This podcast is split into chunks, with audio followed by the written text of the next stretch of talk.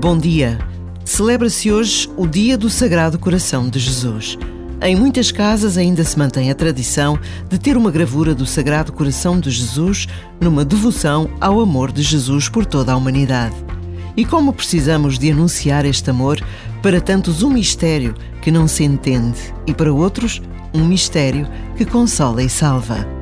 Por vezes basta a pausa de um minuto para trazermos a presença de Deus às nossas vidas.